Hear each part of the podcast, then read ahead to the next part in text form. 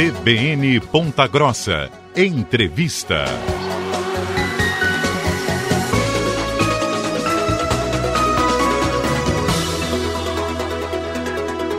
Com o início do inverno, aumentam as infecções causadas por vírus e bactérias. Conforme o Ministério da Saúde, essa época do ano é responsável por até 75% das bronquiolites e 40% das pneumonias em crianças de 0 a 4 anos. E sobre esse assunto eu converso agora com um especialista em bacteriologia do Laboratório de Análises Clínicas, Marcos Kozlowski. Está ao vivo aqui é, atendendo gentilmente a CBN. Doutor, muito obrigado pela gentileza da entrevista. Muito boa tarde. Boa tarde, é um prazer aí conversar com vocês e com seus ouvintes. Queria que você já começasse falando para a gente, né, nessa época, o, o, inverno começando nesta semana, né, quais as doenças mais comuns que são essas que, que causadas, né, por vírus e bactérias? Bom, nessa, nessa época do ano, nós é, é, é comum e já acompanhamos durante vários anos que ocorre um aumento de solicitação de exames para diagnósticos de infecções pulmonares, de respiratórias. Então, é muito comum é, o aumento dessas infecções infecções nesse período do ano, e também de meningite. Então, são, e o, o, a gente tem que ficar bastante atento, porque são doenças extremamente graves, podem causar sequelas e levar à morte. Então, a atenção que a, a população deve ter com relação a, a a sintomas e a suspeita de alguma dessas doenças é, é, importante. É, a gente vai falar mais sobre os sintomas daqui a pouco, mas eu queria que você explicasse para o ouvinte da CBN por que, que essas doenças são. É claro, né? Elas são registradas durante todo o ano, mas, sobretudo, no inverno aumentam, né? É por quê? Por conta do frio, da mudança de temperatura? Como que. Qual que é a principal causa dessa, desse aumento aí dessas infecções? Bom, a, a, o aumento da infecção se dá por alguns motivos. Com relação ao frio, é, o nosso corpo, muitas vezes, com essa queda de temperatura, com a variação de temperatura, nós temos um comprometimento do nosso sistema imunológico e, desta forma, ficamos mais suscetíveis a infecções por vírus e bactérias. E, e o, o, que acontece normalmente quando chega o frio é que nós mantemos ambientes é, é, normalmente mais fechados. É, eu vou dar um exemplo clássico que é o transporte público. Uma pessoa que pega o transporte público de manhã cedo, está é, tá aquele frio, normalmente todas as janelas estão fechadas, há uma concentração grande de pessoas dentro do, do transporte público, então facilita a contaminação, a, a transmissão de uma pessoa para outro para outra. Então, isso é extremamente importante tomar esse cuidado. Esse é um fator bastante é, é, comum. É, as crianças na escola, uma criança, normalmente o ambiente lá, na a, a sala escolar fica totalmente fechada por causa do frio, para proteger muitas vezes as crianças, até o adolescente, e uma pessoa está com uma infecção ou gripe, né, e ela está naquele ambiente. Então, ela tosse, ela espirra, e aquele ambiente fechado, sem circulação de ar, favorece muito a transmissão. Então, essa é uma questão que deve ser observada, né? De, de, de a, trans, a transmissão é que fica facilitada devido a uma condição ambiental que se forma por causa do frio. E aí a gente tem também, muito comum nessa época, a questão dos resfriados. Então muita, muita gente começa a ter alguns sintomas e pensa, é um resfriadinho, é coisa, coisa pequena. Eu queria que você falasse sobre os sintomas para que as pessoas devem ter, ficar atentas justamente para poder procurar um médico que pode ser alguma coisa mais grave, né? Exatamente. Os sintomas das infecções respiratórias, elas são é, muito parecidas, né? Ficou clássico aí com a, a, a, pandemia do Covid que é, tosse, é, coriza, é, dificuldade para respirar, as pessoas normalmente ligavam isso ao Covid. Mas veja, qualquer infecção respiratória vai apresentar uh, esses sintomas que eu falei. É, além disso, febre, né, mal-estar. Então, os sintomas são basicamente os mesmos. O que, que a pessoa deve é, é, tomar o, o, cuidado? Sempre que ele tiver esses sintomas que eu citei, é melhor ele procurar um médico, que esse sim é o profissional habilitado que vai realizar um, uma análise clínica do paciente, vai solicitar, se for o caso, exames para que ele consiga pegar um, um, diagnóstico assertivo. E tendo esse diagnóstico, ele vai é, colocar o melhor tratamento e, as, e orientar a pessoa com os cuidados que ela deve tomar para que evite é, o agravamento da doença. E aí, claro, né, você falou sobre essa questão da própria imunidade, né? É, algumas dicas também para evitar, né, ter essa, essas doenças no inverno, justamente por essa queda da imunidade. O que, que a gente pode fazer para não pegar, né, uma dessas infecções? Bom, é, como eu falei, a questão da, da mudança de temperatura pode afetar o sistema imunológico. Então, a pessoa deve se manter bem agasalhada nos dias mais frios, né? Ele deve se manter.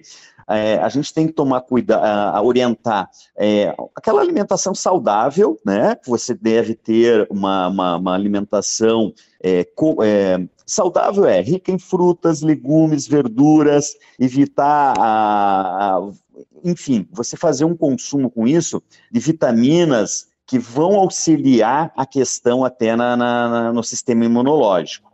Você também deve é, procurar é, sempre é, é, realizar exercícios físicos. Apesar do frio, eu acho que o exercício é uma coisa que, que ajuda muito na questão da, da manutenção e auxiliar também o, sistema imunológico. Então, é, são coisas, apesar de ser difícil com a temperatura baixa, mas a pessoa deve manter a, a questão da realização de exercício. Então, é um estilo de vida saudável. Isso vai sempre vai ajudar a inibir uma transmissão e evitar que você se contamine ou, ou com alguma dessas infecções aí.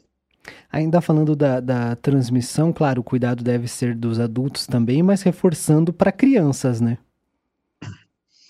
Exatamente. Veja, a, as duas faixas etárias que normalmente têm o maior acometimento dessas doenças que eu falei são as crianças e os idosos. Então, é, normalmente as crianças, muitas vezes, ainda não estão com o seu sistema imunológico completamente é, pronto. Ele ainda tem algumas deficiências, não tem ainda uma produção de anticorpos adequadas, então eles sofrem com isso e é mais fácil a transmissão. Da mesma forma, as pessoas idosas. Muitas vezes a pessoa tem dificuldade de locomoção, é, já está com o seu sistema da imunológico é, mais cansado, vai ter uma dificuldade também de, vai facilitar a transmissão e vai ter uma dificuldade maior, em ambos os casos, de combater a doença. Então, o ideal é ficar bastante atento nessas duas faixas etárias, mas o adulto, o adolescente, não é exceção. Ele também pode pegar alguma, de, se contaminar e ter, desenvolver uma dessas doenças aí. E, e, o próprio cuidado em casa também. Às vezes o pai, a mãe ficam doentes, tem que tomar cuidado para a criança também não, não ficar. Deve ter uma, um distanciamento. Como que funciona? Olha, às vezes é muito difícil você fazer um distanciamento dentro da sua casa, né? É, veja, você, é, o ideal é manter o ambiente o mais arejado possível, porque com a circulação de ar vai diminuir a chance de contaminação e realmente, se você puder evitar o contato até você ter certeza do que que você tá, qual a doença que você tá, se é algo mais grave ou não, é possível, mas eu concordo que em muitos casos é mais difícil disso acontecer. E, e, claro, né, depois, uma vez que você está com a doença, já foi ao médico, é, é, que, que, tipo de, de, tratamento pode ser feito? A maioria dessas doenças tem um tratamento já bastante consolidado, né? Exatamente. Então, o profissional médico, ele realizando o diagnóstico, ele vai, é, aí sim, ele vai poder é, usar um medicamento, se for o caso. Um exemplo, se for uma infecção respiratória, uma pneumonia causada por bactéria, ele muito provável vai indicar um antibiótico. Se for um vírus, ele vai tratar com talvez outros medicamentos que vão combater os principais sintomas que são que aparecem e, é, com aquela doença. Então, o profissional médico é que vai orientar qual que é o tratamento indicado, qual o tempo de tratamento, isso é muito importante seguir a risca, né? não interromper o tratamento porque houve uma melhora, que isso pode ser extremamente prejudicial. E se for o caso e ele desconfiar que é um caso mais grave, ele vai acabar internando essa pessoa em uma instituição hospitalar para que os cuidados realmente sejam maiores e evitar uma complicação maior. Você falou no início da entrevista sobre é, esse destaque para meningite.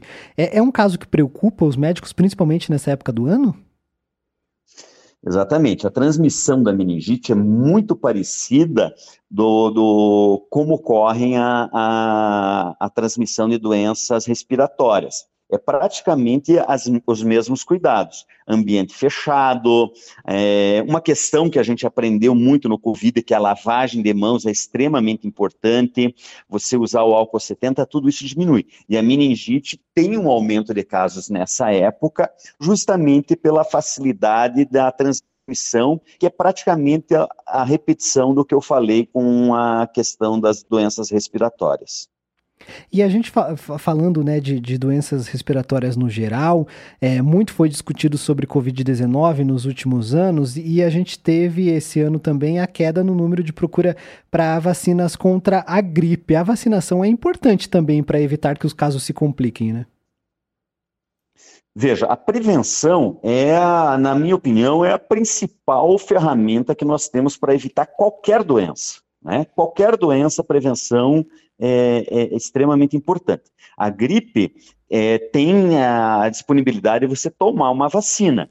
É, então, eu acho que a pessoa deve sempre procurar tomar vacina, que com isso vai melhorar. É uma ferramenta, uma arma a mais que nós temos para evitar uma contaminação. E hoje nós temos, além disso, nós temos é, vacinas para pneumonia, nós temos doenças é, para várias infecções virais, então a pessoa realmente é importante que os adultos mantenham a carteirinha das crianças, a carteirinha de vacinação em dia, e a, a, outra coisa importante que muitos adultos não sabem é que existe um programa de vacinação para adultos que também devemos, nós adultos, manter a nossa carteira de vacinação em dia. Com isso, a questão da prevenção de várias doenças fica melhor administrada. Então, é, é, é uma, uma ferramenta extremamente importante para que você evite é, uma doença grave que pode levar à morte. Doutor, para a gente finalizar a entrevista, claro, a gente está falando sobre o aumento dessas infecções agora no inverno, mas essas doenças elas também podem ocorrer e ocorrem é, durante todo o ano, inclusive no verão, no outono, que é a estação que a gente é, saiu agora. É, é preciso ter cuidado o ano todo, né? Com certeza absoluta. A, as doenças elas têm uma, uh, um período sazonal de maior incidência, mas elas ocorrem o, o, a, o ano inteiro. Né? Então, nós, é, a, a, questão da, da facilitação da, da, da, forma de contágio no inverno, como eu descrevi para essas doenças, aumenta a incidência, mas elas ocorrem durante o verão, primavera, o ano inteiro. E a pessoa, sempre que tiver é, uma, uma dúvida, é, consulte um médico. Ele é o profissional que vai poder orientar e fazer o diagnóstico correto. É melhor você se precaver do que ter uma dor de cabeça muito grande lá na frente por falta de cuidado. Marcos Kozlowski, ele que é bacteriologista, especialista em bacteriologia do Laboratório de Análise Clínicas, é, gentilmente concedendo entrevista aqui à Rádio CBN Ponta Grossa. Doutor, muito obrigado pela gentileza da entrevista. Uma ótima tarde. Obrigado e estou à disposição. Um abraço.